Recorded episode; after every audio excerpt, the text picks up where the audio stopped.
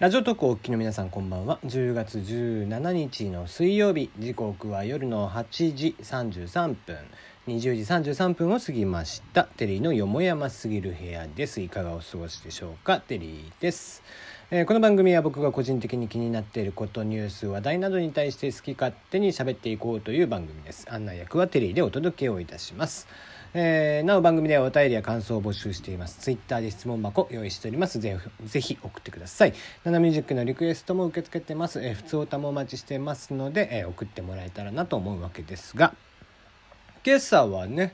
えー朝から、えー珍しかったですね。YouTube の大規模障害が起きまして、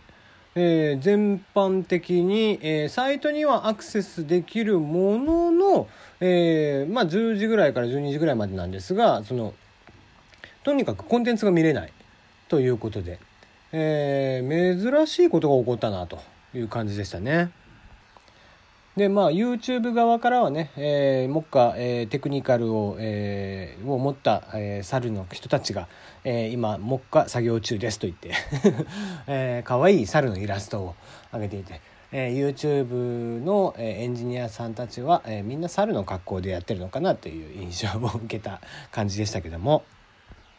まあねこれでこうね、えー今まで培ってきた、えー動画が全部消えて、えー全国各地の、えー、YouTuber が阿鼻共感するっていう姿もまあ見ては見たかったんですけどもまあまあそこまではないだろうと。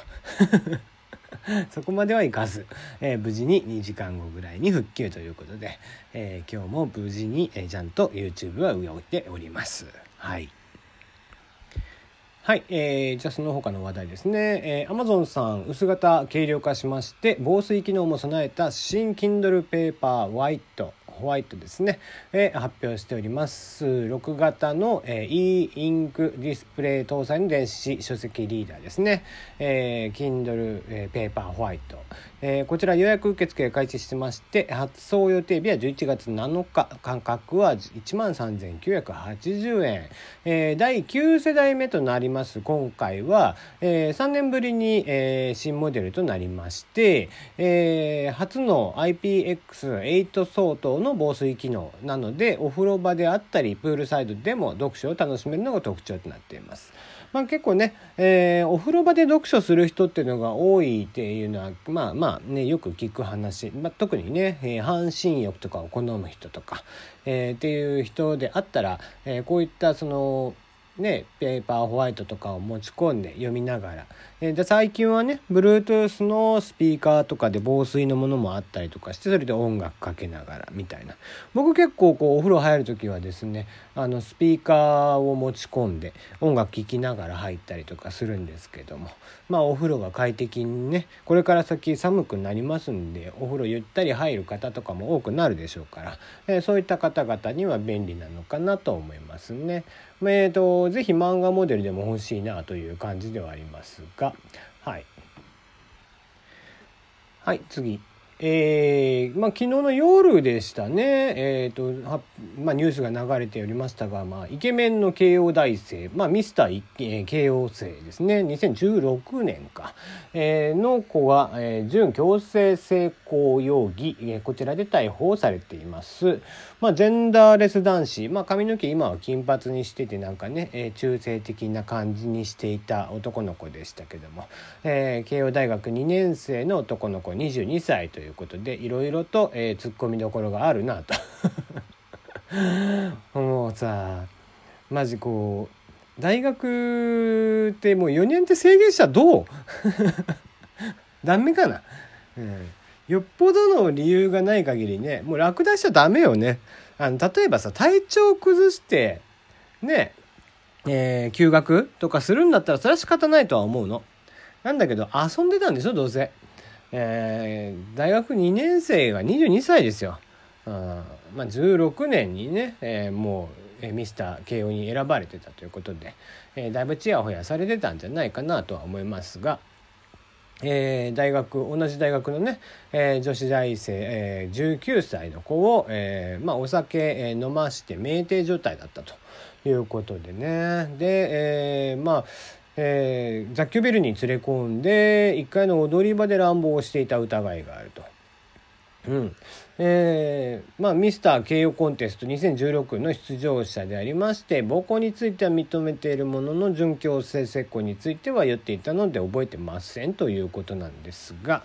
まあまあ火のないところに煙は立たずでしょう、えー、似たようなことは多分あったんじゃないかなとは思いますがね、えー、面白い話で2015年のミスター慶応もね準、えー、こういった性交、えー、性暴行でですね捕まっていると。いうことで、えー、ミスター慶応になったら軒並み捕まるんですかね。う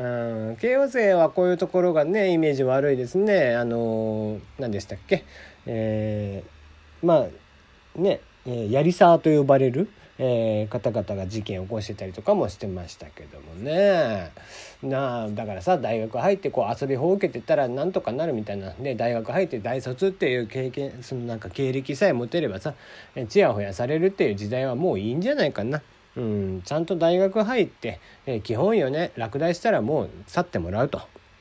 いうことで、えー、もうちょっと厳しく大学生活を送らさせてもいいんじゃねえかなと思うんですけどもね、まあ、前々から言ってますけども就職活動も、えー、卒業してからやればいいし、うん。ねえー、とりあえず卒業するためになんとかこう卒論を書くとかさ、えー、単位取るために簡単な授業を受けるとかさ、えー、面白い、えー、話でこう東大のね、え、まあ今どうか分かんないですけど一時期なんですけども。サンスクリット語という言葉があるんです。えー、こちらはその、えーと、チベット密教とかで使われているような皆さんも見たことあるんじゃないかな。梵字って言ってあのお札とかに書いてあるようなあのクジャクの弱みたいなね、えー、クジャクの句か、えー、みたいな、え字をこうぐにゃぐにゃっと書いてるような、えー、示す辺みたいなのがバンバンバンみたいな出てくるっていうサンスクリット語というのがあってそれがね、えー、単位が非常に取れやすいと。えー、ということまあまあ東大生からするとねそういった、えー、サンスクリット語みたいな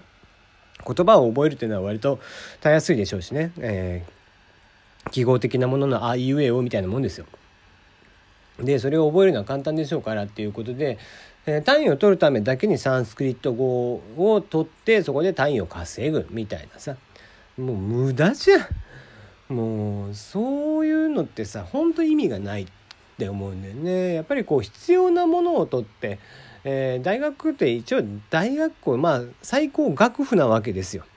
えー、でそんな中でねえー、卒入学してしまったらもうあとは勝ちで、えー、適当にやってても卒業ができてしまうみたいなさ、えー、そういったノリっていかがなもんかなと思うよね。アメリカなんかはこう結局入学は割と簡単だけども、えー新ね、進級そして卒業していくことが非常に難しくて、えー、ちょっと試験が悪かったらもうすぐに、え落第そして学校を去らなきゃいけないみたいな仕組み、うん、その方がいいと思うけどね、うん、大学生は一応学生なんだからさちゃんと勉強すりゃいいし、うん、なんかね学歴を取得するためだけの場所じゃないわけじゃんか。うんだからまあ慶応生にしろ早稲田生にしろ一緒に仕事しててあこの人できるなって思う人もめったにいないしね。うん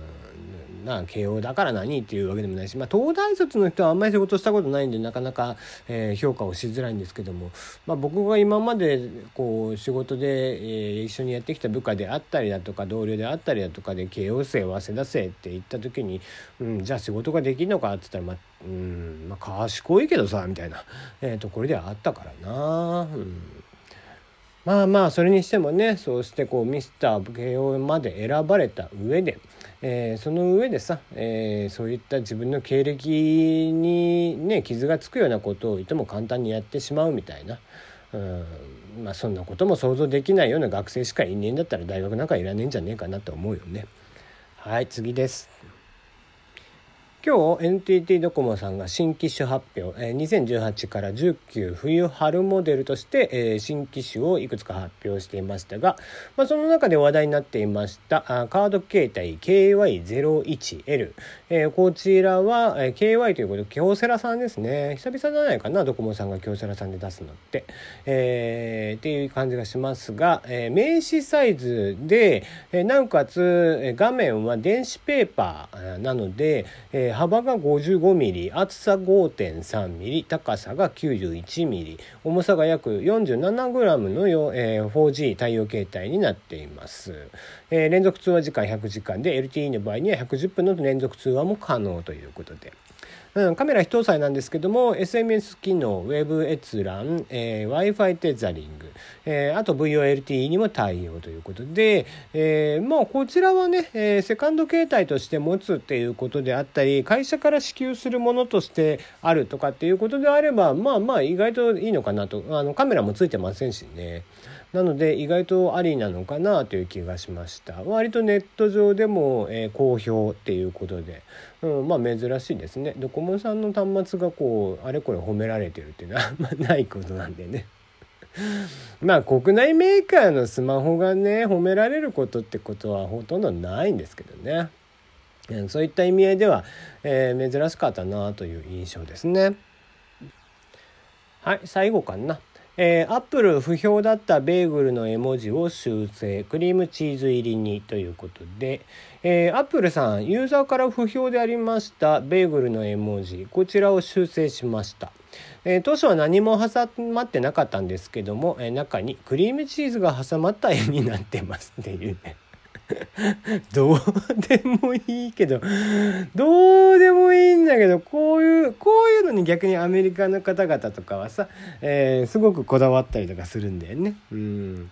で、えー、今回、えー、iOS12.1 で、えー、登場しました絵文字ですね、えー、それにベーグルがあったんですけどもそのベーグルが可愛くないということで全然美味しそうに見えないっていう え、評判ばかりが上がってたということで中にクリームチーズが挟まって美味しいあのベーグルベーグルのねクリームチーズサーモンのやつ美味しいもんね。過去にはアンドロイドでもチーズバーガーのチーズの位置がおかしいっていう指摘もありましたね。懐かしいです。